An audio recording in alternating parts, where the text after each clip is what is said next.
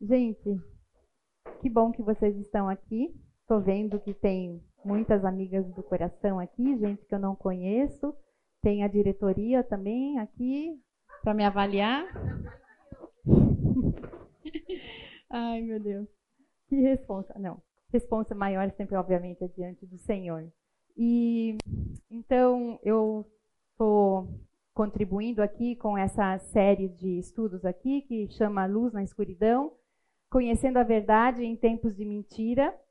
E a igreja, eu até coloquei aqui a intenção por trás disso, que às vezes a gente fala assim, nossa, mas por que essa série de mensagens? Né? Os cultos também estão é, voltados a isso.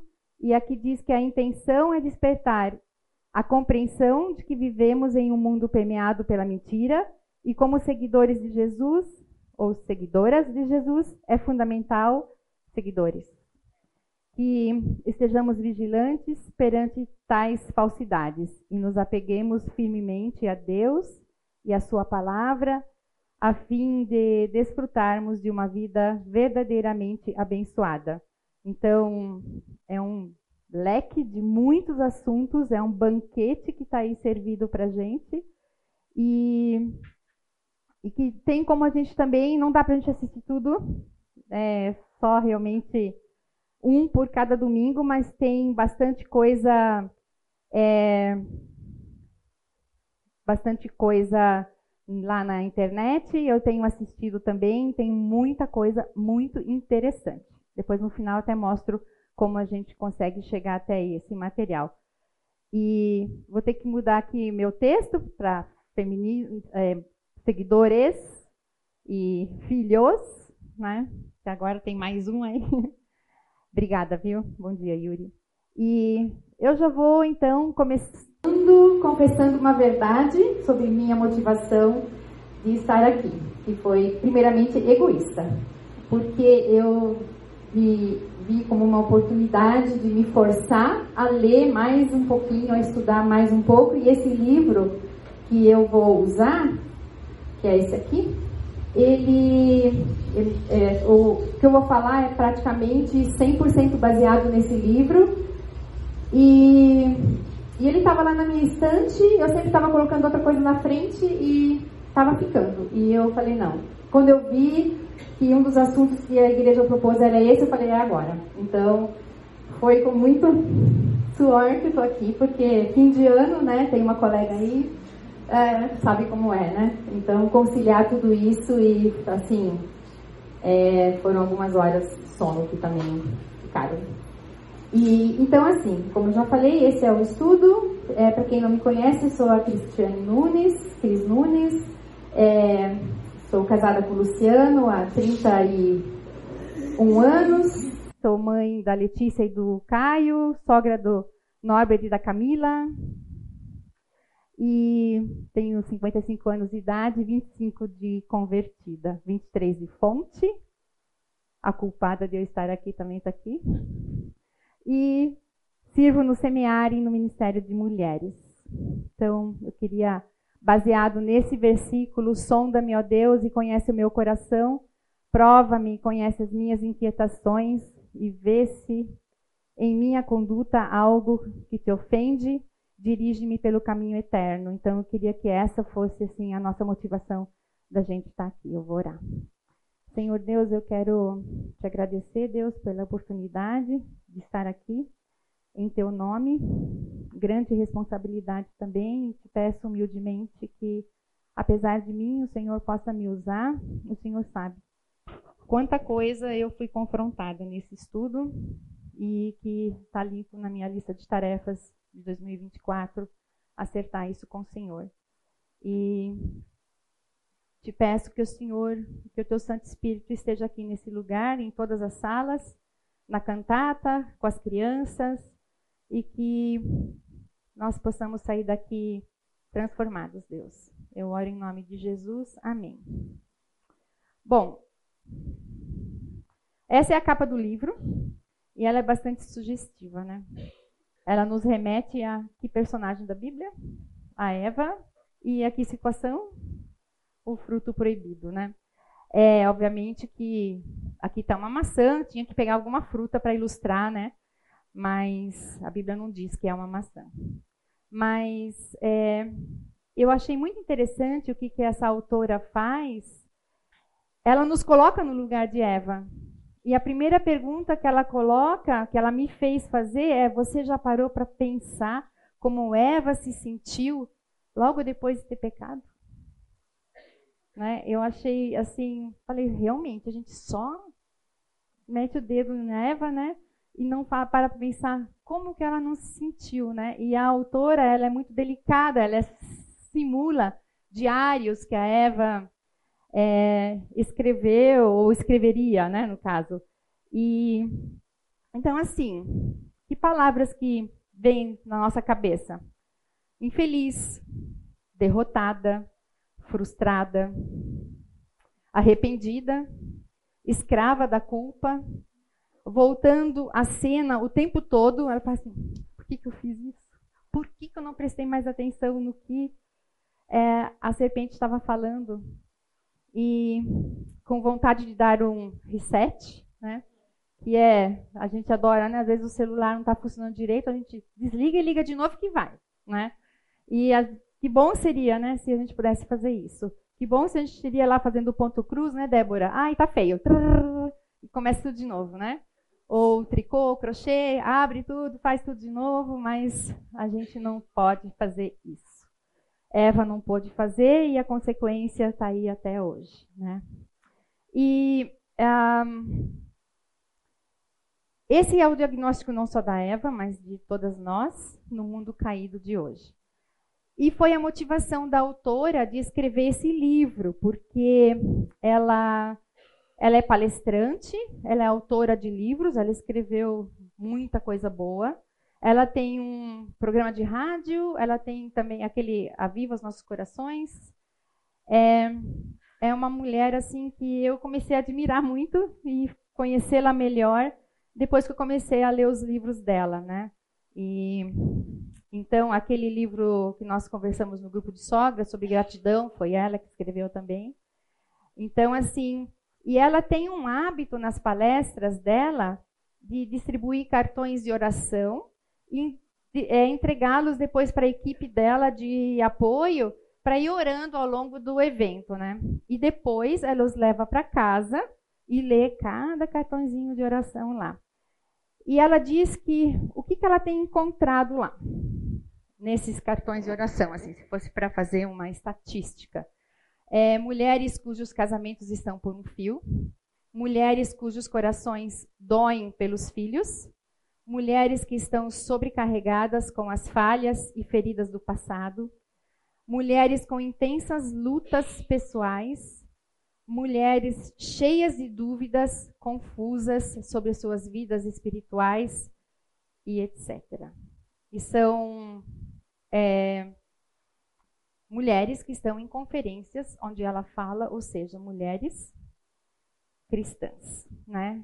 mulheres cristãs vivendo isso, é, e são mulheres que podem estar aqui no meio, estão aqui no meio, são mulheres que estão em grupos de estudo bíblico, estão, são mulheres que frequentam a igreja, são mulheres que lideram grupos, é, e na maioria dos casos a gente não tem como saber o que, que a mulher está passando, porque quando a gente pergunta como você está, tá em, o que, que vem em seguida? Está tudo bem. Né? O coração só Deus sabe. E são histórias dessas mulheres, então, que motivaram a, a autora a escrever esse livro. Esse livro ele é muito rico e eu poderia poderia ser estudo de dois meses aqui, tranquilamente. Então, o maior desafio para mim foi realmente, e agora? O que, que eu vou filtrar? Toda hora eu falava assim, Senhor, o que, que eu vou filtrar? Vai filtrando para mim, porque é muita coisa, né? E, e demorei muito, eu fui preparando, e aí demorei muito tempo também tirando coisas. Então, e ainda com certeza hoje eu vou tirar bastante coisa. Eu coloquei cronômetros aqui para mim, ó, até aqui você vai ter que chegar aqui. Tá? Não, não. Tá. Então, assim, a administração do tempo vai ter que ser. Então, assim, um, a autora diz que a nossa cultura hoje está passando por uma epidemia que é chamada de doença da alma. Não apenas as mulheres lá fora do mundo, fora da igreja, mas também nós na igreja.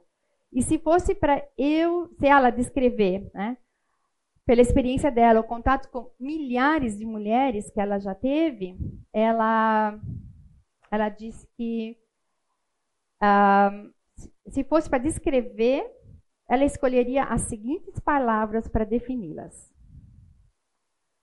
desgastadas, envergonhadas, sobrecarregadas emocionalmente, desencorajadas, derrotadas, esgotadas, inseguras, frustradas, confusas, deprimidas, acabadas, solitárias, temerosas. E sim, até mesmo com pessoas pensando em suicídio. Então, isso ela fala da experiência dela. Né? Então, eu não sei se você se identificou com algum, eu me identifiquei aqui com alguns. Né? Então, são mulheres que chegaram ao fim das suas forças. Quem nunca se sentiu assim? É, eu, quando eu li esse livro, eu fui, eu não sabia que eu seria tão confrontada. E eu fui muito confrontada. Tem, fiquei anotando ali rever, tratar, nananã, tal. Então tem bastante coisa que eu preciso realmente retomar e sabe aquelas metas para o ano seguinte, né? Aquela palavrinha que você escolhe ou frase, ah, preciso esse ano vou focar nisso e tal. Então já surgiram algumas ideias aí. E escravidão é uma outra palavra que pode ser relacionada às mulheres cristãs de hoje. Muitas não são livres, muitas vezes com a sua própria conivência por viverem sob uma nuvem de culpa pessoal e condenação. Elas não são livres para desfrutar da graça, do amor de Deus. Muitas são escravas do passado, seja como resultado dos seus próprios fracassos ou dos fracassos dos outros. Carregam sobre os ombros esse peso da escravidão, da culpa. Outras são escravas do medo humano e são é, movidas ou escravizadas pelo medo da rejeição, o medo de que as pessoas pensam delas ou pelo desejo de aprovação.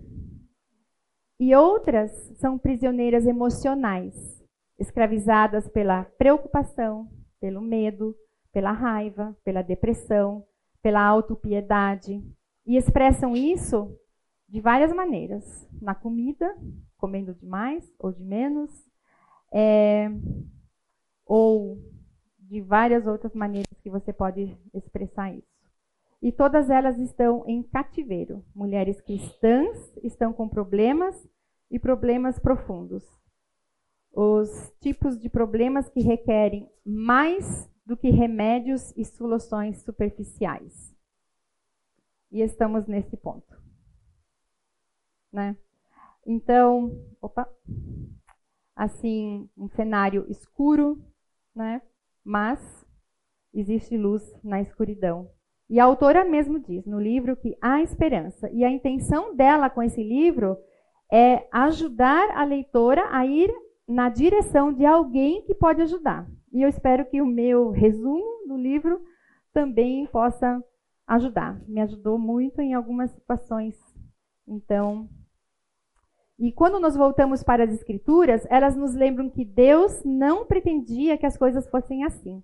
Lemos as palavras de Jesus no Evangelho de João e sabemos que Deus tem algo melhor para nós. João disse que ele veio para que nós tenhamos vida e vida com plenitude. Né? E, e olhando para. Agora, eu olhando para mim e você olhando para você. Você diria que está experimentando isso? Que Jesus veio dar? Ou você se vê apenas existindo, enfrentando, lutando e sobrevivendo? Às vezes eu já cheguei a, a, a final de semestre ou final do dia e falar assim, ufa, sobrevivi. Né? Eu, tive, eu mesmo já tive várias vezes essa fiz esse comentário, né? E agradecer a Deus porque eu sobrevivi. A pergunta é se, não, a pergunta não é se temos uma vida livre de problemas, mas a pergunta é, né, que nós podemos viver uma vida assim, livre, graciosa, amorosa, satisfeita, estável, alegre, serena, radiante e confiante. A autora, ela diz que ela conhece mulheres assim. Eu conheço mulheres assim também. Que são mulheres que estão vivenciando casamentos dolorosamente difíceis.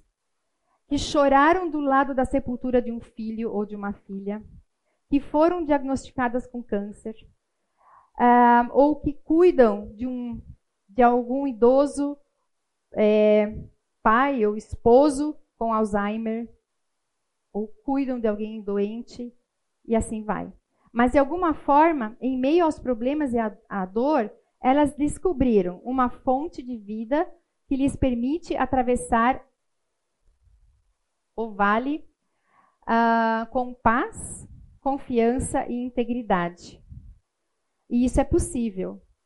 É, o livro ele não traz a fórmula mágica que fará com que os problemas desapareçam. Isso ela já fala desde o começo. Não pense que os problemas vão desaparecer. É, mas ele oferece, e também não oferece, quer dizer, atalhos para uma vida fácil. Nem promete ausência de dor e de dificuldades. A vida é dura e não há maneira de contornar isso. Mas podemos passar pelas realidades da vida com problemas como rejeição, perda, é, decepção, feridas, em liberdade e em verdadeira alegria.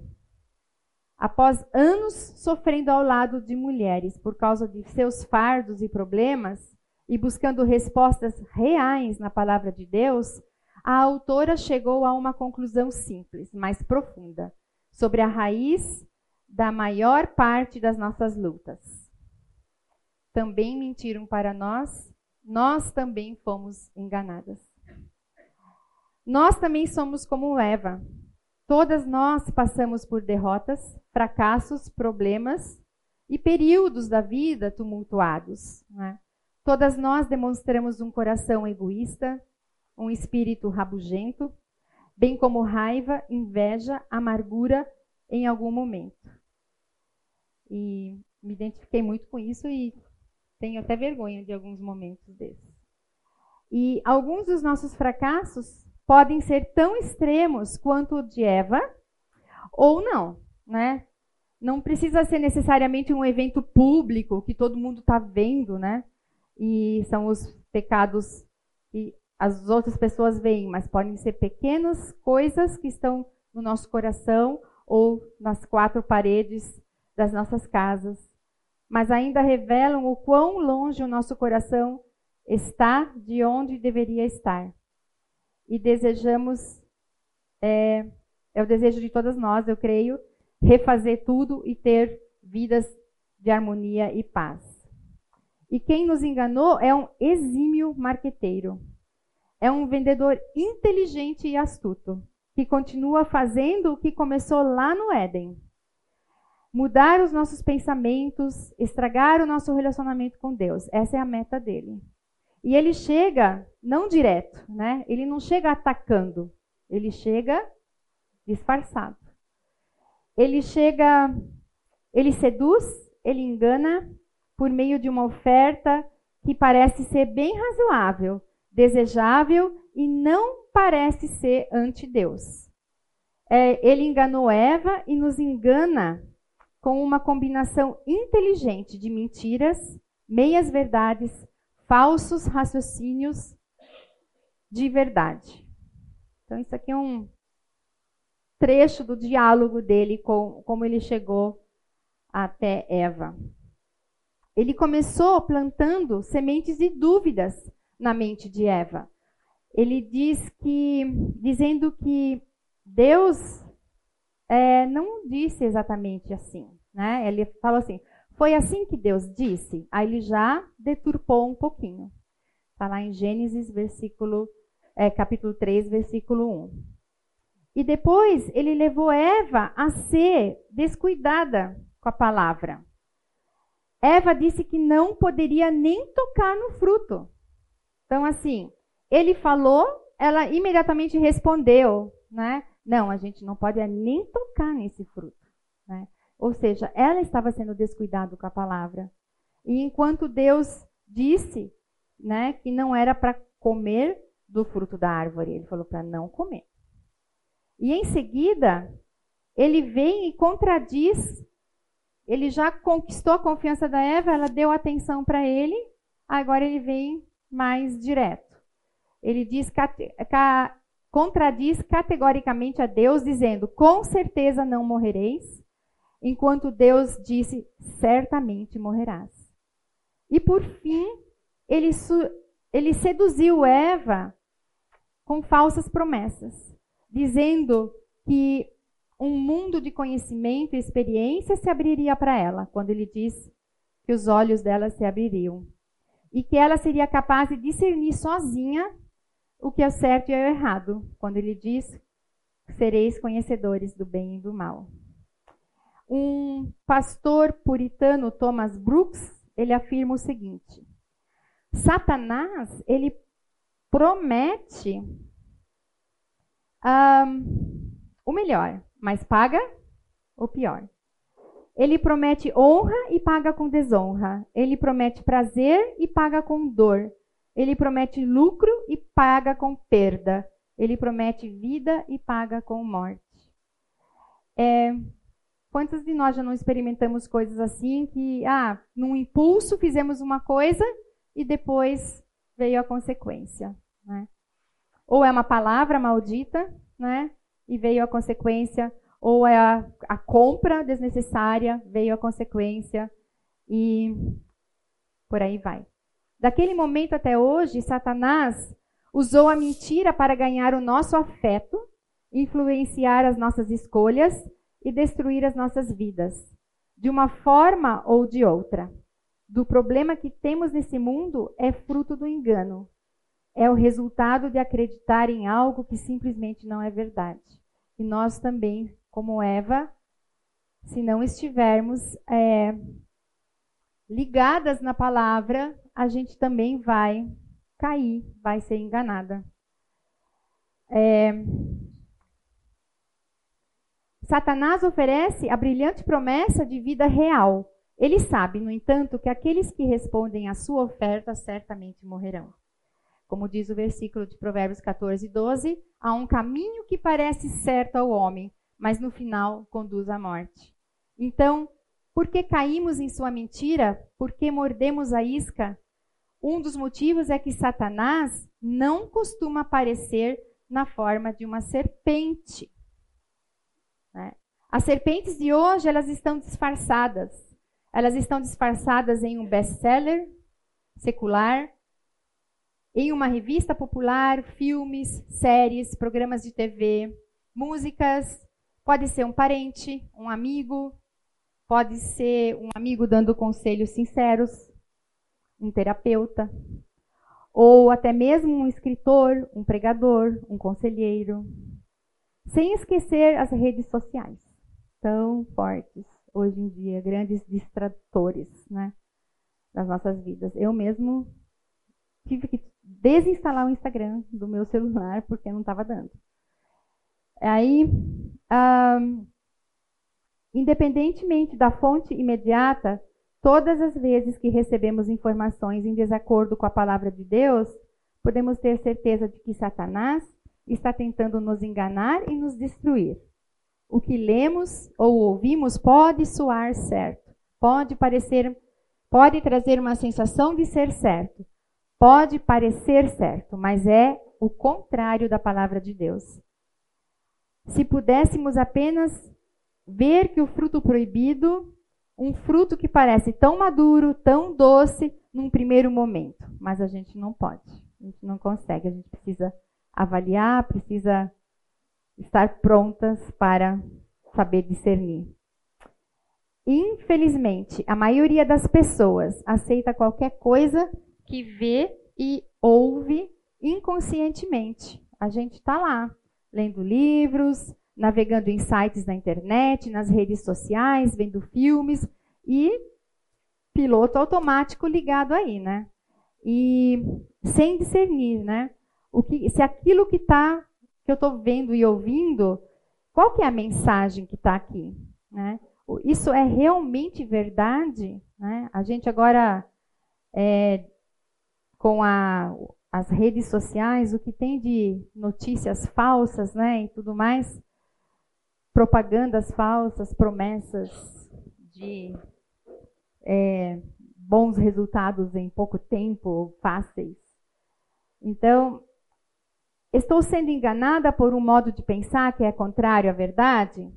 Assim como Eva não parou para pensar, nós também, muitas vezes, não paramos para discernir a verdade, perceber o erro e o seu custo e consequências. Nós simplesmente vivemos as nossas vidas respondendo às pessoas, às circunstâncias e às influências que nos rodeiam. Comendo o que desejamos naquele momento, comprando o mais novo produto anunciado na TV, adotando a última moda, abraçando estilo de vida, valores e prioridades de outras pessoas e não as de Deus, né? Buscando, como o pastor Oswaldo, quem não assistiu, a dele fala sobre a doença da alma, alguma coisa assim. E, e ele falou assim: buscando no homem a cura, né? Sendo que a cura das nossas escravidões estão em Deus, né? Tudo parece tão bom, tão certo, tão inocente, mas acabamos em relacionamentos abusivos, dívidas, irritadas, frustradas, como a gente viu ali no começo, num dos slides que eu mostrei. E a autora, ela cita um exemplo que ela nunca esqueceu desse tipo de engano. De uma jovem mãe de sete filhos que se envolveu com um homem na internet e ela estava a ponto de sair desse casamento para ficar com esse homem. E, e aí ela chamou essa moça, conversou com ela, e ela, a moça reconheceu a loucura, né? Mas ainda argumentou e falou assim: Mas ele é tão bom comigo e com os meus filhos. Então, assim, é, e é isso, né? Satanás está aí para nos cegar e para nos enganar. E qual é o caminho então, né? Tudo começa com uma mentira e acaba numa escravidão. Não é assim, de repente eu estou ali enfiada numa situação é difícil que eu me meti ou numa situação, um pecado que eu não consigo sair daquilo ali, né? É, o livro ele aborda mentiras comuns e destrutivas em que as mulheres acreditam, mas também como somos enganadas e como a mentira nos leva à escravidão. De um modo geral, as pessoas não se tornam escravas de um dia para a noite. É, elas não acordam de manhã e descobrem, ah, estou deprimida, ou estou viciada em comida, ou é, esse meu temperamento não é incontrolável. Não é?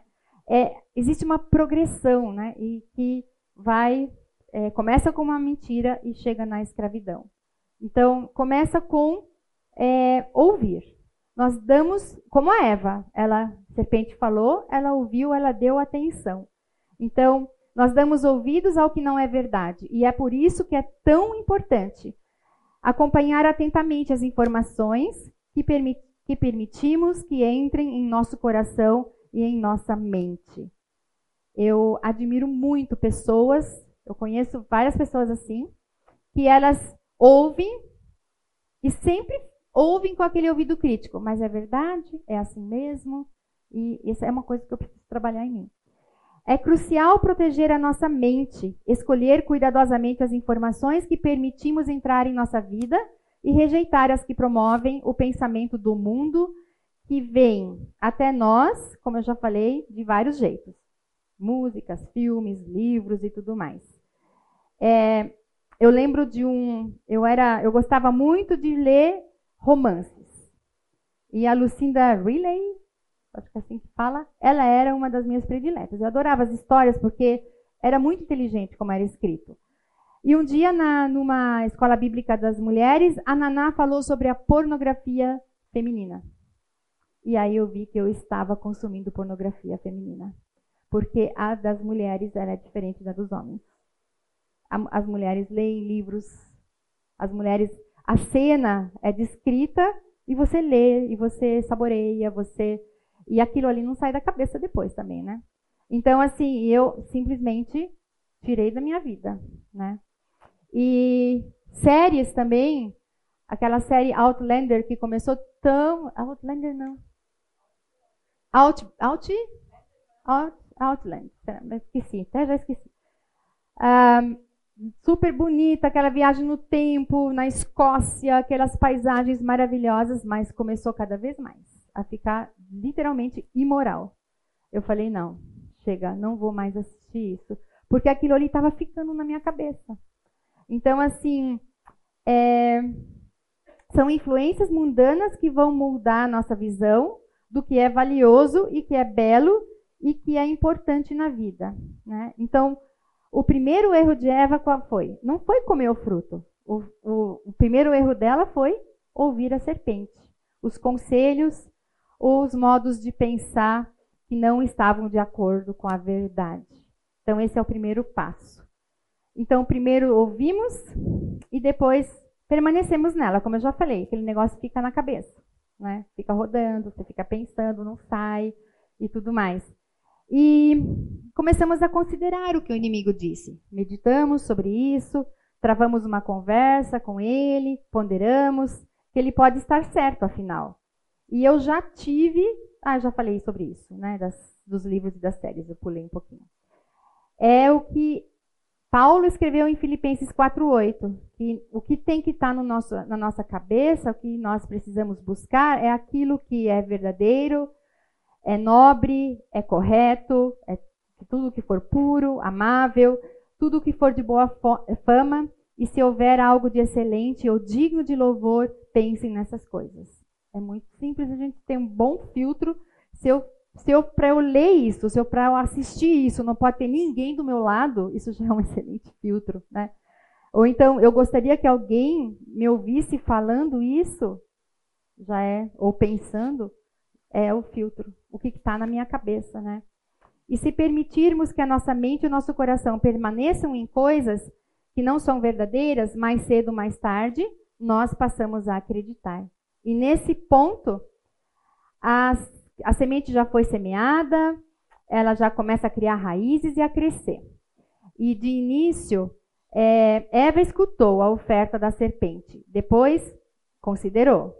E depois começou uma discussão mais profunda sobre o assunto, e pouco tempo depois acreditava que aquilo que a serpente tinha falado era verdade, apesar de contradizer claramente a verdade que Deus havia dito.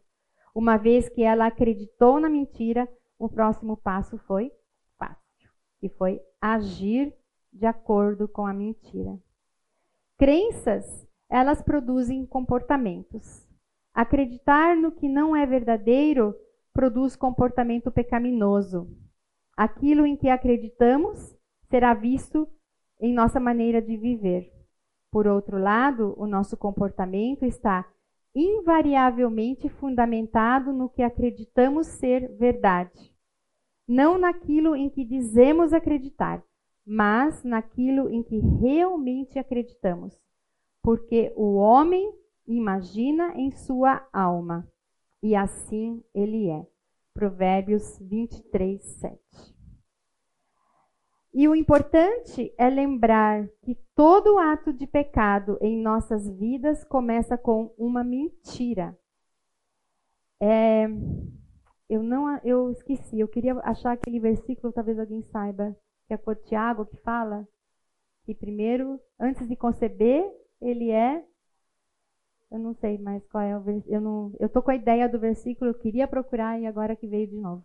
Bom, nós ouvimos a mentira, permanecemos nela e nós acreditamos nela e finalmente agimos de acordo com ela. Ou seja, o pecado não vem, não começa. Isso.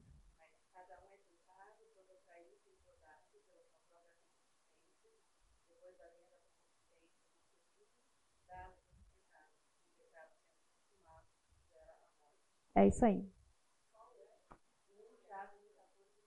Tiago 1,14. Para a próxima eu vou colocar. É, Satanás, ele joga a isca. Nós a mordemos e a hora que a gente mordeu, ele puxa a linha e nos captura. Não se esqueça, isso não é privilégio dos outros, é nosso. Isso não é, não é, não acontece só com os outros, isso acontece com a gente também. Cada área de escravidão das nossas vidas pode ser atribuída a uma mentira. E cada uma de nós tem uma área ou mais. E agora, passando da escravidão para a liberdade. Como podemos escapar do cativeiro e começar a nos mover em direção à liberdade nessas questões práticas? Aqui estão três passos que devemos ter em mente conforme começamos a lidar mais especificamente com mentiras que nos colocam em cativeiro e a verdade que nos liberta. É, primeiro, identifique as áreas de escravidão ou de comportamento pecaminoso. Como que eu vou identificar isso? Lendo a palavra. Esse livro ajuda bastante. Mas, lendo a Bíblia com aquela sonda-me, Senhor, e conhece o meu coração, né? Mostra-me as tuas maravilhas e você está dialogando com Deus enquanto você lê a palavra, é, muita coisa você vai identificar aí. Muita coisa. E muitas prisões provavelmente você já conhece. Né? E Davi orou, né? Pediu para que Deus mostrasse para ele as que estavam ocultas, né? E nós, ah, mas pode haver outras que não sejam tão óbvias. Peça a Deus para lhe mostrar as áreas específicas em que você não é livre. E quais são as áreas em sua vida nas quais você não está vivendo em liberdade como filha de Deus? Quais são? Existem áreas em que você esteja sob escravidão física. Pode ser que você tenha algum transtorno alimentar, excesso de comida ou é, bulimia ou anorexia. Tratamentos estéticos, muitos são escravos disso. Procrastinação, fofoca, inveja, ira, amargura. Mentira, tem alguns que é fácil, né? Tirar. Tem outros que estão ali, que tem a ver com as nossas emoções e tudo mais. Você pode estar sob escravidão emocional, que pode ser ansiedade, medo, depressão. É, escravidão sexual, masturbação, pornografia, luxúria, fornicação, homossexualidade, ou financeira, consumismo, gastos excessivos, ganância, mesquinhez. Você é escrava da necessidade, você pode ser escrava da necessidade de aprovação, de timidez excessiva, de falar demais, vícios em TV, internet, Instagram, TikTok, livros de romance. Deus pode trazer outras áreas de escravidão à sua mente. Depois que você identificar essas áreas, não tente apenas eliminá-las. Né? Isso eu falo por experiência própria. Eu já tentei várias vezes, colocava bilhete, versículo na geladeira, falava assim: é, não faça isso, não faça aquilo e tudo mais. Mas aquilo ali era só externo, era o famoso sepulcro caiado, né? Então, assim, a gente precisa identificar e antes de querer eliminá-las, a gente precisa é tratar o nosso coração, né? A gente precisa, não adianta querer arrancar os frutos, a gente precisa arrancar a raiz que gera os frutos, né? E eu só vou finalizar esse aí a gente identifique, aí depois disso você identifique as mentiras que estão na raiz desses frutos, né? Então, quais são as mentiras que a gente está ouvindo? Às vezes é uma má interpretação de alguma, um, alguma passagem bíblica até, né? É, falsos mestres ensinaram coisas erradas. Onde que a gente vai? Como que a gente vai identificar isso, né? É se confrontando, né? Eu mesmo identifiquei uma coisa que eu preciso tratar. Eu vou procurar pessoas para me ajudarem nisso. Eu preciso de ajuda sozinha, não vou conseguir. Então, assim, a resposta a essa pergunta pode não ser evidente de imediato, né? As raízes geralmente estão escondidas sob a superfície é, E as mentiras, pela sua própria natureza, são enganosas. Precisamos do Senhor para nos ajudar e ver que não é verdade aquilo em que estamos acreditando. Né?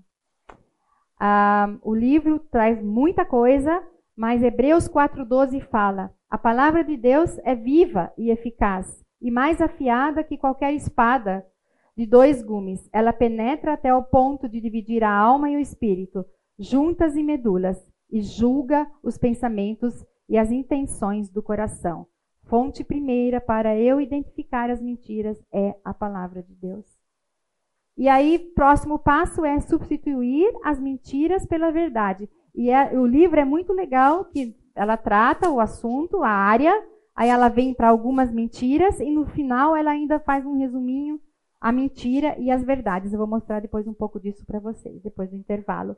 Então, assim, as mentiras elas são poderosas e elas vão demorar às vezes para serem é, desmascaradas.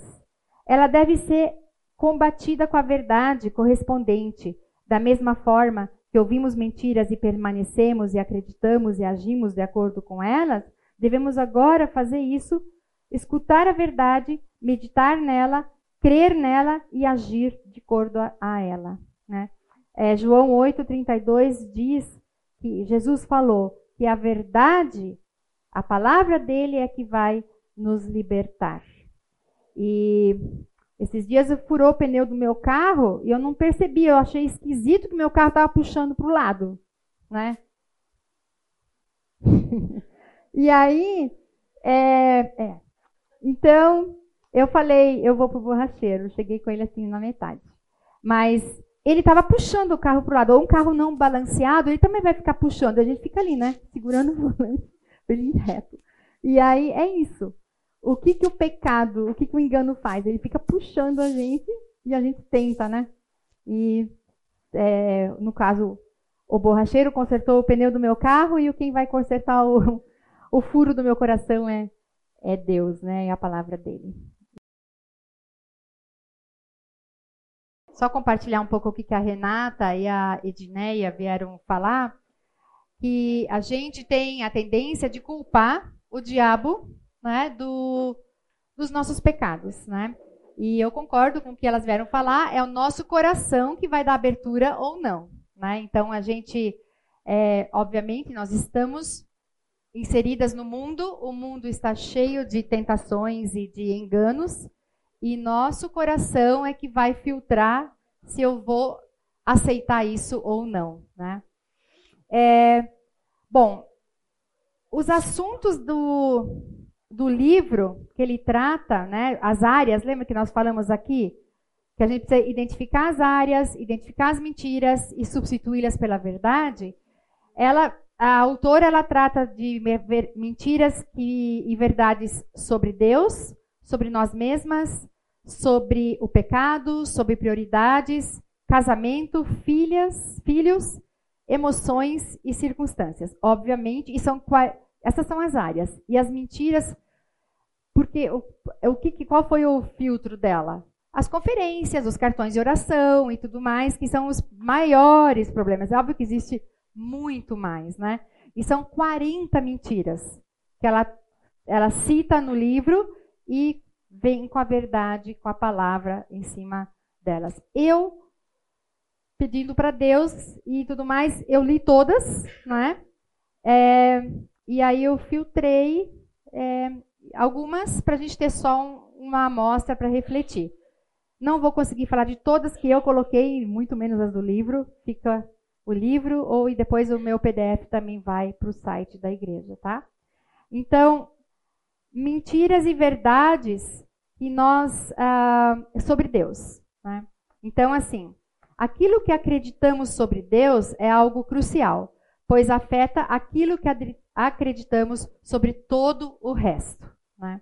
Então, a nossa, o quanto nós conhecemos Deus, isso vai é, blindar o nosso coração, equipar o nosso, o nosso coração para esse essas batalhas que a gente tem com o nosso pecado, com as tentações e com as, os enganos que tem por aí.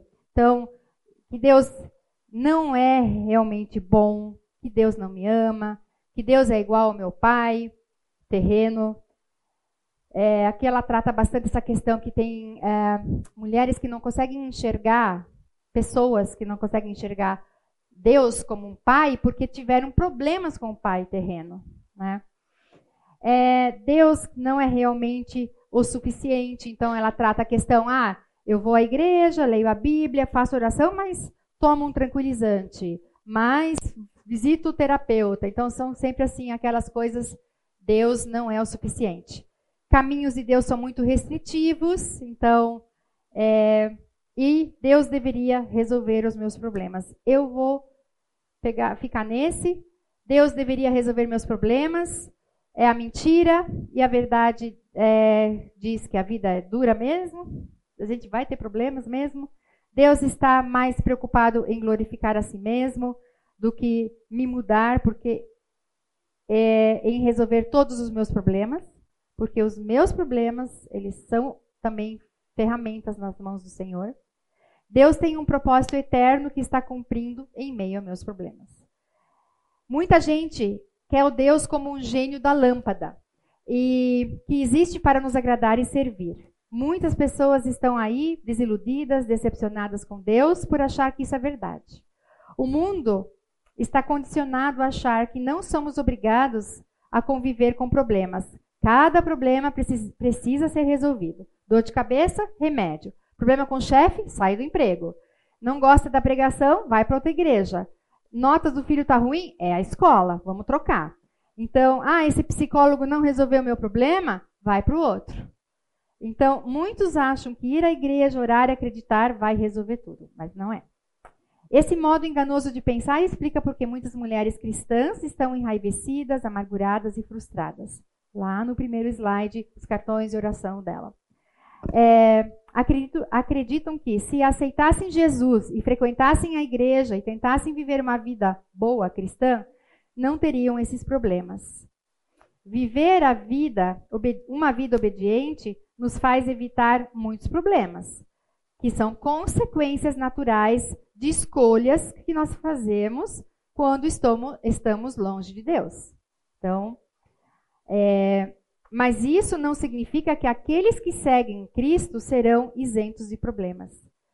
Fora as pessoas né, que vêm para a igreja para resolver os problemas e encontra um monte de pecador aqui, né? E se decepciona, sai da igreja, vai para outra e tudo mais.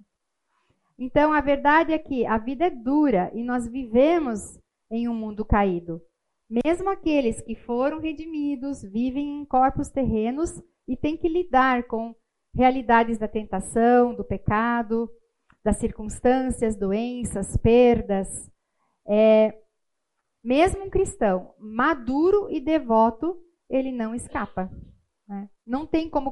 Deus não coloca a gente num casulo celestial imunizador. Até que Deus crie um novo céu e uma nova terra, até isso, enquanto isso não acontecer, nós não seremos totalmente livres da devastação do pecado. Até então, lágrimas, tristezas, pressões e problemas. Mas Deus tem uma promessa que ele nunca nos vai deixar. Ele lá em Salmos 46:1 é que ele diz que ele é um socorro bem presente na angústia. Ele sabe tudo e tem um propósito para tudo. E os problemas, as pressões servem para aprimorar a nossa vida e nos tornar semelhantes ao, a seu filho que, segundo Hebreus 5:8, aprendeu a obediência por meio das coisas que sofreu. Né? Ele também não deixou de sofrer. Deus diz: Eu tenho um propósito por seus problemas. Quero usar esses problemas para mudar você e para revelar a minha graça e o meu poder ao mundo. Essa é a verdade e é a verdade que vai libertar você. Outra área de mentiras e verdades, né, sobre nós mesmas. Agora, o que nós circunstâncias, pessoas ou várias coisas que entram né, no nosso coração fazem a gente acreditar que eu não tenho valor, que eu preciso aprender a me amar, que eu não tenho não consigo controlar esse meu jeito de ser, que eu tenho meus direitos, que a beleza física é mais importante que a beleza interior e eu não deveria ter de viver com desejos não satisfeitos. É, recentemente eu comprei um daqueles espelhos especiais para fazer maquiagem. Sabe aqueles que tum, aumenta, dá um zoom de 200% no teu rosto? Eu falei, não, isso. eu não estava enxergando isso. Então, para que, que eu fui comprar esse espelho? Agora eu enxergo coisas que antes eu não via. E lembrei disso quando eu li aqui no livro que aquilo que acreditamos sobre Deus é algo crucial que afeta aquilo em que acreditamos sobre todo o resto. Então, a minha lente de enxergar as coisas é calibrada né, por aquilo que eu conheço e acredito sobre Deus. Então, uma visão distorcida ou deturpada de Deus distorcerá a forma como vemos a tudo e a todos ao nosso redor. É, frequentemente não conseguimos perceber o que, que está causando é, irritação, confusão na nossa alma. É, e que provavelmente não, que não são as pessoas e as circunstâncias que estão nos irritando, nos abatendo. Em vez disso, o problema é que nós estamos vendo as coisas com a lente danificada. Né? O nosso coração é a nossa lente. Né? Provérbios 4, 23 diz: acima de tudo, guarda o teu coração, porque ele é a fonte da vida. Conhecer a Deus e a Sua palavra nos leva a conhecermos a nós mesmas como nós realmente somos. Aí eu até trouxe aqui dois livros que a gente estudou no meu grupo de discipulado, que fala Renovadas, é, que fala sobre os atributos de Deus. São dez atributos de Deus, os comunicáveis, que significa aquilo que nós vamos refletir. É Deus em nós, né? Nós criados à imagem e semelhança dele, nós temos plenas condições de refletir esses atributos de Deus em nossa vida e esses aqui Dez maneiras em que Deus é diferente de nós e por isso é algo bom. Né? Então, esses livros aqui ajudam realmente a dar uma boa calibrada no nosso coração e melhorar a nossa lente danificada. É... Então, se temos uma visão empobrecida de Deus, vamos nos empobrecer. E se acreditamos em mentiras sobre Deus, também acreditaremos em mentiras sobre nós mesmas. Essas que eu coloquei aí. Um, vou pincelar só um pouquinho aqui nessa. A beleza física é mais importante que a beleza interior. É, essa mentira começa a ser contada na infância e chega a todos e chega de todos os lados bonecas, televisão, desenhos animados, cinema, música, revistas, livros, propagandas, princesas, redes sociais, a mentira de que a beleza física é o que mais importa. E se ouve, e isso se ouve dentro de casa, de pais, de irmãos, nas escolas, de professores, amigos, e que crianças bonitas ganham suspiros e atenção, enquanto que as menos atraentes, as mais gordinhas ou desengonçadas, são objeto de desprezo, chacotas e comentários. Eu conheço uma pessoa muito próxima de mim que ela tinha o apelido de Bolinha na escola. E a vida inteira foi buscando maneiras de emagrecer a qualquer custo. E a última foi uma bariátrica. Bati aqui agora. Ixi. Aí, não mexe. Então, assim, aquilo que acreditamos basicamente determina o modo como vivemos. E se acreditarmos em algo que não é verdade, mais cedo ou mais tarde agiremos de acordo com essa mentira. Acreditar e agir de acordo com as mentiras nos leva à escravidão.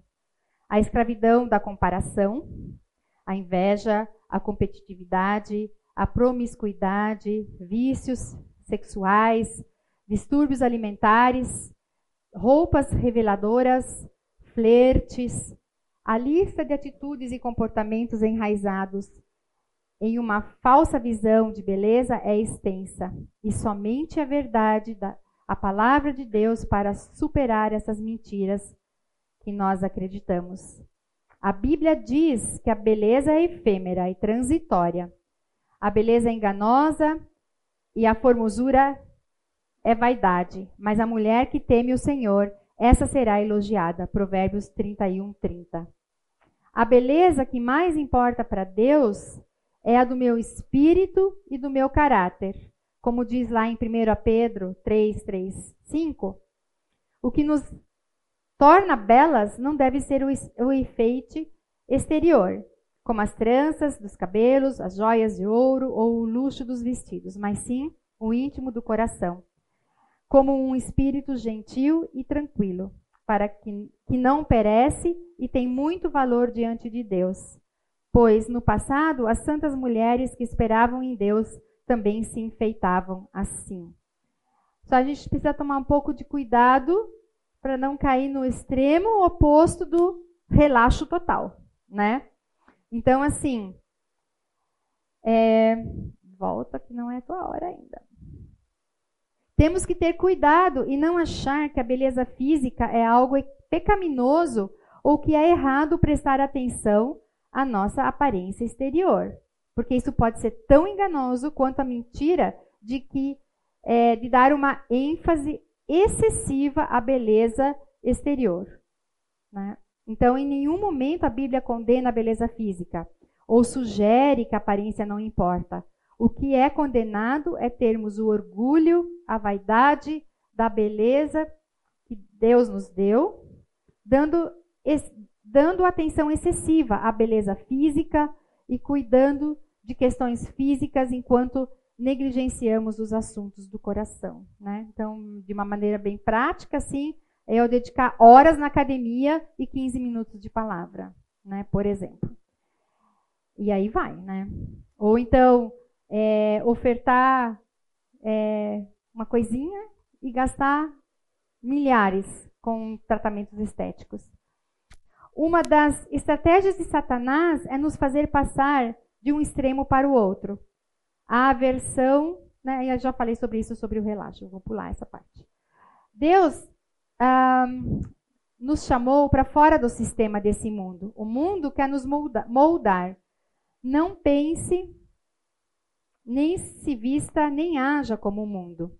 Interna e externamente. Deixa que os outros vejam a diferença que ele faz em sua vida.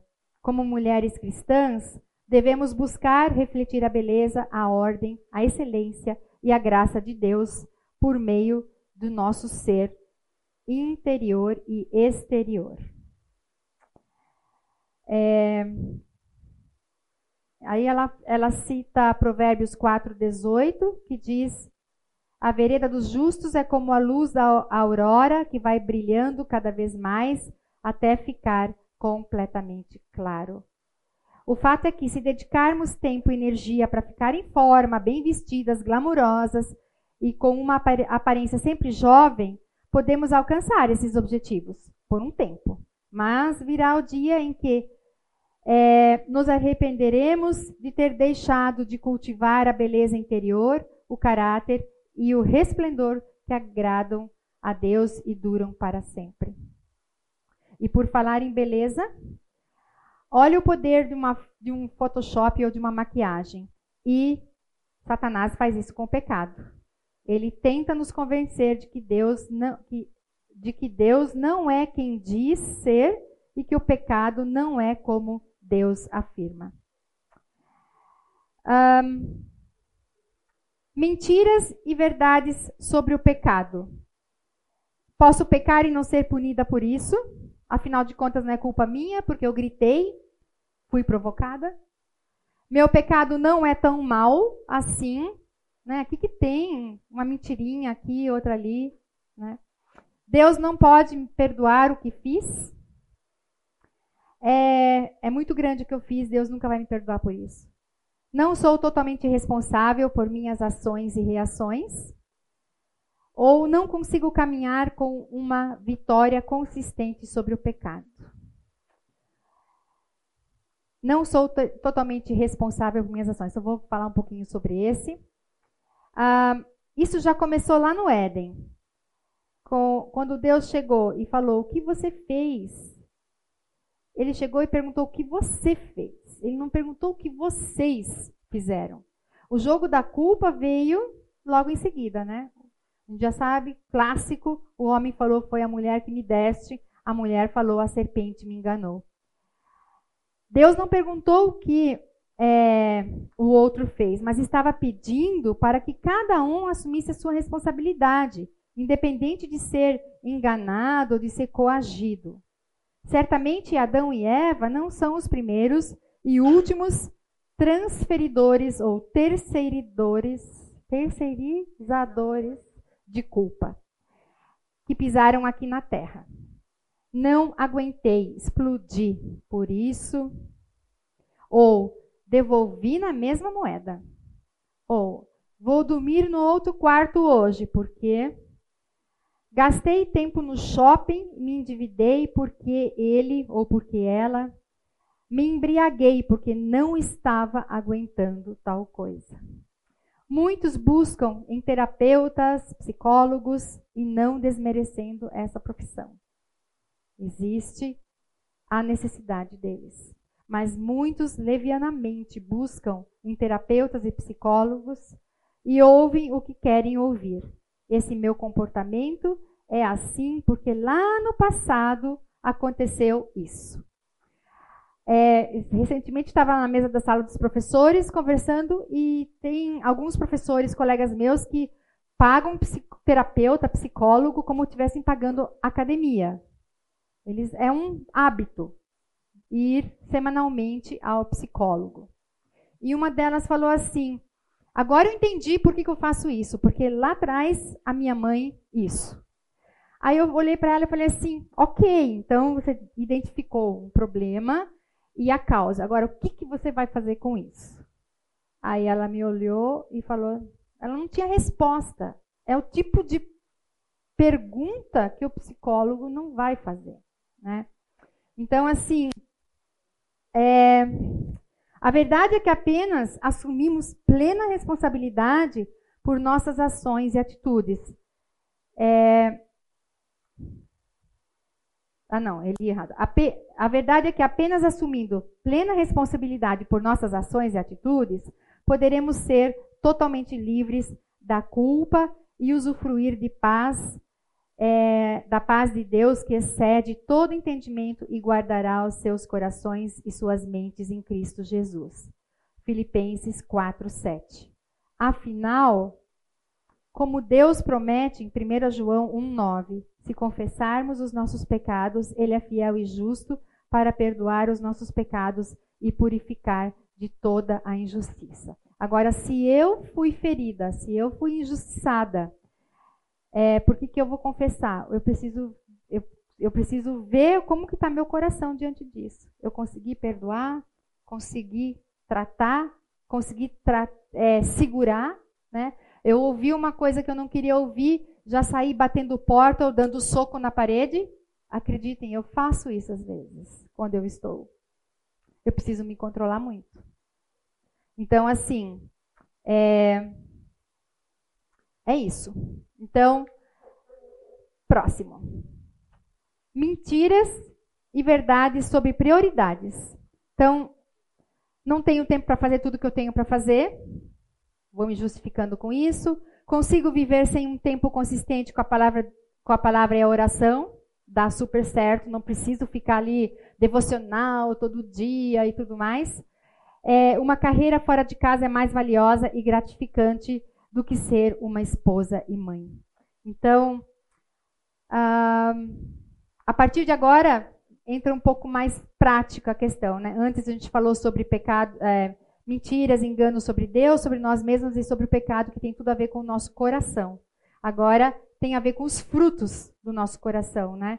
Então, assim, cada época da vida é acompanhada de exigências e responsabilidades. O ponto é saber conciliar as mesmas. Muitas de nós estão cansadas, frustradas, inseguras, se sentindo incapazes de administrar os diversos papéis e equilibrar as diversas responsabilidades. É, já é difícil, e ainda vem a serpente dizendo, a serpente, né? É, você não tem tempo para fazer o que tem que fazer. Você não precisa ler a Bíblia e orar todos os dias, basta ir domingo na igreja. Carreira e trabalho são muito mais prazerosos do que ser esposa e ter filhos. Então, nosso coração precisa estar equipado e blindado para não dar ouvidos a isso. Como, por exemplo, oi.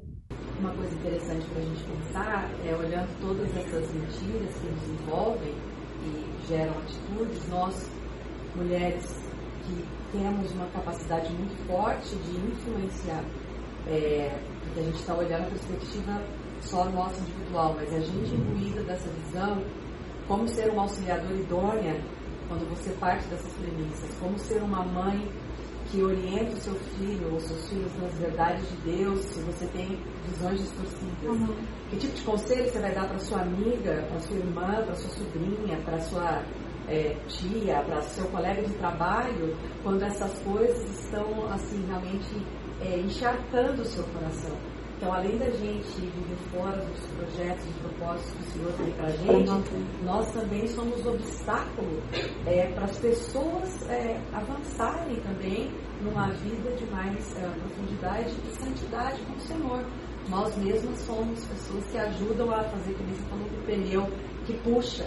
Quando uhum. a gente dá um conselho errado, quando a gente não enxerga situações tão óbvias em que a gente poderia estar. Tá aconselhando, ou instruindo, ou forma. Exatamente. Então, com, conforme o nosso coração ele está, nós vamos ser ou pedra de tropeço, ou vamos ser alavanca para alguém. Resumindo. Dentro de casa, fora de casa. Né? É, bom, consigo viver um tempo sem um tempo consistente com a palavra e a oração. É, se Satanás conseguir nos levar a tentar viver a vida cristã sem cultivar um relacionamento íntimo com o Senhor Jesus, ele sabe que seremos espiritualmente impotentes e derrotadas. E isso, como a Lil falou, vai afetar a nossa vida pessoal, mas também como nós podemos ser usadas por Deus na vida dos outros. E se ele conseguir nos levar a fazer muitas coisas para Deus, sem conscientemente buscar a vontade de Deus por meio da Sua palavra e da oração, podemos agitar muita poeira religiosa, mas não vamos causar nenhum dano real ao reino de Satanás. Então, assim, a gente está só se ocupando, né, aqui na igreja ou com outras coisas, isso também não vai nos levar a nada. Então a gente precisa alimentar o nosso coração, desenvolver um relacionamento íntimo com a palavra e com a oração, ou seja, estar tá firme na videira. E se ele conseguir nos levar a agir com base nos nossos próprios pensamentos e ideias, ao invés de procurar a sabedoria que vem de Deus, ele sabe que acabaremos sendo sugadas por um modo destrutivo de pensar do mundo. Davi, ele consultava é, o Senhor. Ele, ah, em Salmos 5,3, diz: De manhã ouves, a, de manhã ouves, Senhor, o meu clamor, de manhã te apresento a minha oração e aguardo com esperança. Ou seja, ele se alimentava do Senhor, ele buscava o Senhor e o resto ele aguardava. Salmo 119, 147. Antes do amanhecer eu me levanto e suplico, por so e suplico o teu socorro. Na tua palavra depositei a minha esperança. A verdade é que é impossível ser a mulher que ele quer que nós sejamos, ou ser a mulher ou o homem que ele quer que nós sejamos, sem passar um tempo consistente cultivando um relacionamento com Ele na palavra e na oração. E as, o, o, tempo está acabando. É, Existem várias mentiras que é, são contadas sobre o casamento, né? Que eu preciso ter um marido para ser feliz. Aqui ela aborda a questão de, da, de ser solteira e viver uma vida plena, é, servindo o Senhor. Minha responsabilidade é mudar o meu companheiro, não é? O meu marido deve me servir, então eu caso para ser servida, para eu ser feliz. A gente sabe que não é, a gente casa para fazer o outro feliz. É, se o meu marido é passivo, tenho que tomar a iniciativa ou nunca ou nada será feito e às vezes o divórcio é melhor do que continuar em um casamento é, ruim. É, tudo, todas essas mentiras têm as, as questões aí rebatidas, mas só rapidamente quero citar essa. É, se eu me submeter ao meu marido, eu serei infeliz. E esse foi o golpe, o plano perfeito de, de, é, de Satanás. Quer dizer, foi o grande golpe de Satanás lá no Éden para derrubar o plano perfeito de Deus, né? Debilitar a sua instituição sagrada. O que era para ser um relacionamento alegre, fértil, íntimo entre um homem e uma mulher e o seu Deus, foi transformado em um campo de batalha. E as mulheres elas têm grandes dificuldades com a questão da submissão, né? É, no cerne da natureza humana caída, e acredito que no coração da ideologia feminista, está o problema com a autoridade. Nós simplesmente não queremos que ninguém nos diga o que fazer. Queremos conduzir a nossa própria vida e tomar as nossas próprias decisões. E mas a submissão, eu não vou, eu vou, ter, vou pular aqui umas partes, mas eu vou direto para a verdade, né? O que, que Deus é, pretendia era que a autoridade fosse um meio de fornecer cobertura e proteção espiritual. Então, quando nós nos colocamos sob a, a, cobertura espiritual das autoridades que Deus colocou em nossa vida, e a autoridade da família, quem tem é o marido, é, Deus nos protege. Por outro lado, quando insistimos em fazer as coisas do nosso jeito e sair debaixo dessa cobertura e proteção, abrimos, nós nos abrimos para a influência e o ataque do inimigo. É,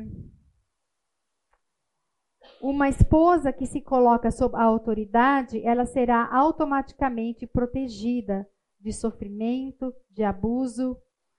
E mas isso também não quer dizer que ela vai estar livre disso. Então, assim, a submissão é, em essência, a vontade de confiar em Deus e de se colocar sob essa autoridade. Então, quando eu estou disposta a obedecer, eu noto que não é tão difícil nem tão ameaçador eu me submeter às autoridades humanas que ele colocou em minha vida. Em Provérbios 21, 1, Deus nos assegura que o coração do rei é como a corrente nas águas das mãos do Senhor, e ele o dirige aonde quer. Então nós precisamos sim orar pelos nossos maridos e como lá em 1 Pedro 3 diz, Mulheres, do mesmo modo, cada uma de vós seja submissa ao marido, para que também, se alguns deles não obedecem à palavra, sejam ganhos sem palavra alguma pela conduta da sua mulher, a observarem vossa conduta pura em temor. E Pedro continua e diz é, que uma atitude de coração submisso produz uma mulher em uma mulher o tipo de beleza mais radiante e duradoura que a gente já leu antes. E aí, sobre as emoções, eu vou pular, mas o pastor Oswaldo falou bastante sobre isso na, na, no, no, dia da, do estudo dele. É, aqui, filhos, emoções, circunstâncias também. Vou deixar aqui no meu PDF. E aqui, só rapidamente, o final a conclusão, o poder transformador da verdade. Jesus disse: Se vocês permanecerem firmes na minha palavra, verdadeiramente serão meus discípulos e conhecerão a verdade, e a verdade os libertará. Portanto, se o Filho os libertar, vocês de fato serão livres. O inimigo está constantemente nos confrontando com as suas mentiras. Para combater o engano que provém dele, a nossa mente e o nosso coração devem ser preenchidos com o Senhor Jesus e saturados com a sua palavra, porque o nosso coração é enganoso. Jesus não direcionou os homens para um sistema religioso, e sim os orientou para é, serem seus, para os seus seguidores, ele dizia, que eu já coloquei aqui no versículo. Mas não é suficiente conhecer a verdade. Nós devemos nos render à verdade. Isso significa que devemos estar dispostas a mudar o nosso coração, nosso pensamento ou o nosso estilo de vida em todas as áreas nas quais ele não se encaixe com a palavra de Deus. É a famosa ilustração do pneu meio cheio, meio vazio que eu tinha que ficar puxando. Tudo o que acreditamos e tudo o que fazemos deve ser avaliado à luz da palavra de Deus. E não à luz do nosso coração, porque o nosso coração é enganoso. O pecado ainda habita em nós. Um dia, no novo céu, na nova terra, nós estaremos livres disso. Essa é a única autoridade absoluta. Viver de acordo com a verdade requer a escolha de rejeitar a mentira e abraçar a verdade conscientemente, ou seja, escolher ser intencional. É, e por isso que o salmista orou, né? Desvia de mim o caminho da falsidade, pedindo para Deus, desvia o meu caminho. Escolhi o caminho da fidelidade. Existe o pedido, a oração para Deus para que ele me ajude a não cair na falsidade no engano, no pecado, mas eu também preciso escolher andar nesse caminho. Cada ocasião em que abrimos a Bíblia ou ouvimos a palavra proclamada deve ser acompanhada de uma oração para que Deus abra os nossos olhos, a fim de ver as áreas em que fomos enganadas e de uma atitude de coração que diz: Senhor, a tua palavra é verdade, eu vou me submeter a ela, a qualquer coisa que o Senhor falar, quer que eu goste ou não, quer sinta vontade ou não, quer que eu concorde ou não, quer que eu faça, quer faça sentido ou não. Escolho colocar a minha vida sob a autoridade da sua palavra. Vou obedecer. Então, que esse seja a nossa motivação. Sempre. Eu vou orar para finalizar. Senhor, muito obrigada por esse tempo que nós tivemos aqui, é, refletindo nas tuas verdades e nas mentiras que facilmente podem nos enganar.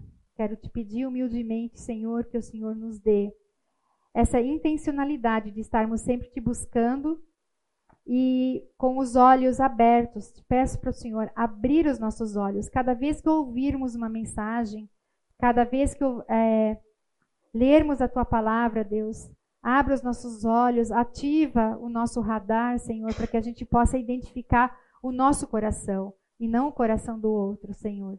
Nos ajude nisso e te pedimos isso no nome daquele que veio em forma de homem trazer a verdade para nós. Em nome de Jesus, amém.